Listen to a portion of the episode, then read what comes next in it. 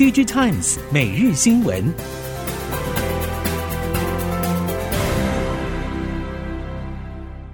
朋友们好，欢迎收听 DigiTimes 每日新闻，我是翁方月，现在为您提供今天的科技产业新闻重点。首先带您关心。随着消费性电子需求大幅下滑，面板业者全面启动减产、减库存应对，显示驱动 IC 业者自然也面临库存水位居高不下的状况。根据了解，显示驱动 IC 业者针对第四季以及明年投片都已经大幅下修，领先大厂甚至有整个第四季订单都延迟拉货的情况。在封测端也传出显示驱动 IC 的 Wafer Bank 快满仓的状况，显示出终端需求的疲软程度超出预期，高库存水位恐怕已经。不是靠砍单就能解决，将会陆续出现销价清仓出货的策略。整个 IC 设计业界库存水位要有效下滑，恐怕要到明年中后才有机会。包括天域、联咏、奇景、瑞鼎、敦泰等显示驱动 IC 指标业者，近期都将举办法说会，讨论话题预计也将围绕在库存节点和价格波动以及市况反弹等议题上。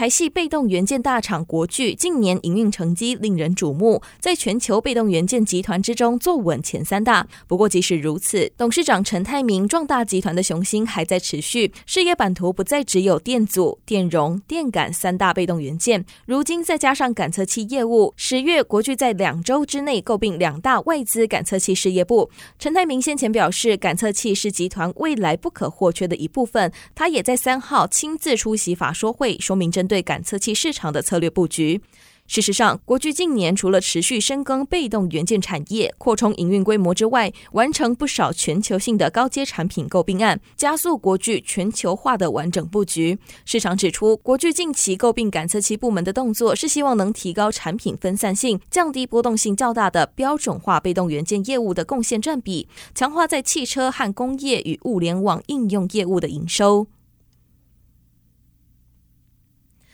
虽然记忆体市况陷入低潮，但记忆体大厂美光全力推进最新 One Beta DRAM。美光表示，在 One Beta 量产全面就绪，其 LPDDR5X 行动记忆体将为特定智慧型手机制造商与晶片组合作伙伴提供验证样本。先在日本广岛厂率先量产，明年将扩大在台湾厂导入量产出货。美光 DRAM 制程整合副总裁指出，在关注竞争对手的态势之余，美光还是维持自己发展步调。从量产进度来看，One Beta 制程至少能领先两个季度。预计在未来下一代的 One Gamma 也将维持领先的成绩。美光技术与产品执行副总裁表示，美光的目标是希望维持位元市占率以及扩大获利能力。而 One Beta DRAM 正代表记忆体技术的飞跃式创新，主要来自于独家的多重曝光微影技术、领先的制程技术以及先进的材料能力，并将每个记忆体晶圆的位元数提升到史上新高。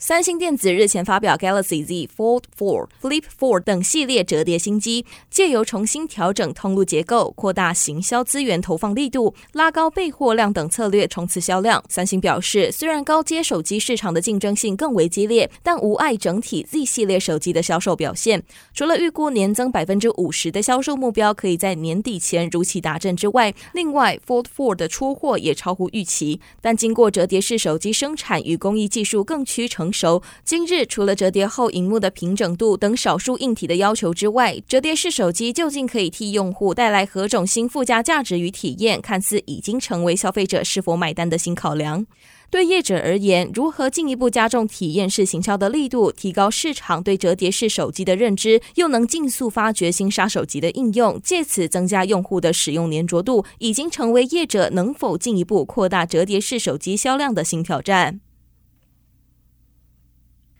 中美科技战有越演越烈的趋势，地缘政治影响商业行为也越来越大。虽然目前战火并没有蔓延到面板业，但如果发生，美国就可以借由禁止 UDC 的 OLED 灵光材料出口，进而重创中国 OLED 产业，也比较不会影响美系品牌厂的 OLED 面板供应，对台湾的冲击也比较低。UDC 在 OLED 灵光材料中占据绝对主导地位，而少了灵光材料，OLED 的效率、寿命将大大打折扣，同时也比较不会影响美系品牌厂的 OLED 面板供应。因为韩系面板厂在 OLED 各主要应用中仍然占据主导地位。由于台厂并没有大幅扩充 OLED 面板产能，因此如果限制 OLED 灵光材料销售的话，预估对台厂影响程度也比较低。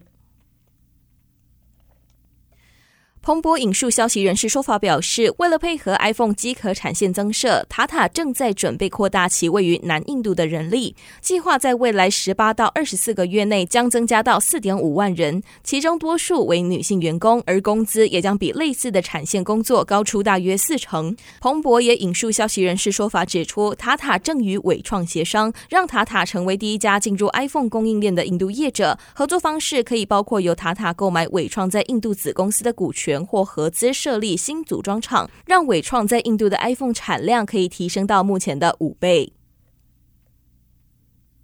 台湾二零五零净零排放政策路径蓝图已经定出二零四零年电动车市售比必须达到百分之百的目标。不过，交通部认为不宜过度鼓励私有汽车和电动车，而是要以公共运输与交通服务理念满足需求。官员分析认为，自用电动车可能还是会成为未来市场主流，也会造成都市交通拥塞问题，增加移动的时间和成本。台湾已经完成公共运输基础资料的数位化、标准化和多卡通的推动。未来政府将思考接续扩充开发碳足迹计算以及记录功能，以政府的角度切入，创造足够诱因，促成民众个人旅运行为的实质转变，为国家近零排放政策以及绿色运输环境永续尽一份心力，也才能让减少私人运具持有以及使用的目标能够被期待与实现。能源议题在全球各地盛行，为了达到净零碳排，各地都投入能源产业的发展。不论是再生能源、储能系统到智慧电网的建置，大多被列为国家重要基础建设之中，也衍生出令业者争相竞逐的市场商机。虽然能源产业相关市场成长潜力极大，但由于涉及到技术、资金以及在地化等不同因素，也让产业进入门槛相对提高。像是台湾的智慧电表，同时整合了美规与欧规，就就对有意涉猎的业者形成门槛。能源业者坦言，一旦跨出台湾前进海外市场时，由于电源在各国大多属于寡占事业，各地也都会有与在地化相关的政策，外来业者想要直接进入几率相当小，所以慎选在地合作伙伴也会成为能否顺利进行市场拓展关键之一。而要如何平顺处理这些问题，对业者而言也都是一道道需要跨越的门槛。接下来带您关心，在智慧应用领域，夏普液晶电视、太阳能电池、计算机等产品全球市占率逐渐下滑，但相关技术还是有用处。在今年十月召开的日本最大 IT 与家电展中，结合液晶与太阳能电池的室内发电设备，因为可以利用室内光线提供电力，获得经济产业大成奖。目前已经开始生产样品，预计明年起可以在液晶面板生产工厂量产。夏普虽然还没有公布室内发电设备锁定的市场，但不难猜测，B to C 市场有家电用遥控器、穿戴式装置、行动电源等；B to B 市场则有 IoT 感测器、无人商店货架的感测器与标签，以及多种医疗设备，都有希望比照一九八零年代太阳能桌上型计算机淘汰干电池计算机的潜力，成为不换电的电器。以上新闻由 DigiTimes 电子时报提供，翁方月编辑播报。谢谢您的收听。